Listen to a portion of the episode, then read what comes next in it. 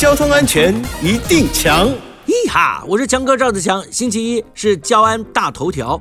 前阵子呢，在花莲丰滨乡台十一线路段发生了一起死亡车祸，一名三十二岁的男子驾照被吊扣，却还是开车上路了。途中呢，因为想要超越前方的游览车，就把车子呢开到对向车道，不料却迎面撞上了一名骑乘机车的女骑士，接着呢擦撞路边的护栏，又再回弹与车道上的游览车对撞，游览车上面的司机与乘客都受到惊吓。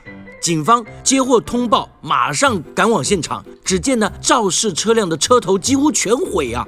搜救人员用油压剪破坏了车体，才救出肇事驾驶。送医后没有生命危险，但是机车女骑士伤重不治。警方表示，无照驾驶属于严重危害道路交通安全的行为，请确实遵守交通规则，不要无照驾驶。另外提醒驾驶朋友们，行车时务必注意前方路况，超车时不得跨越双黄线。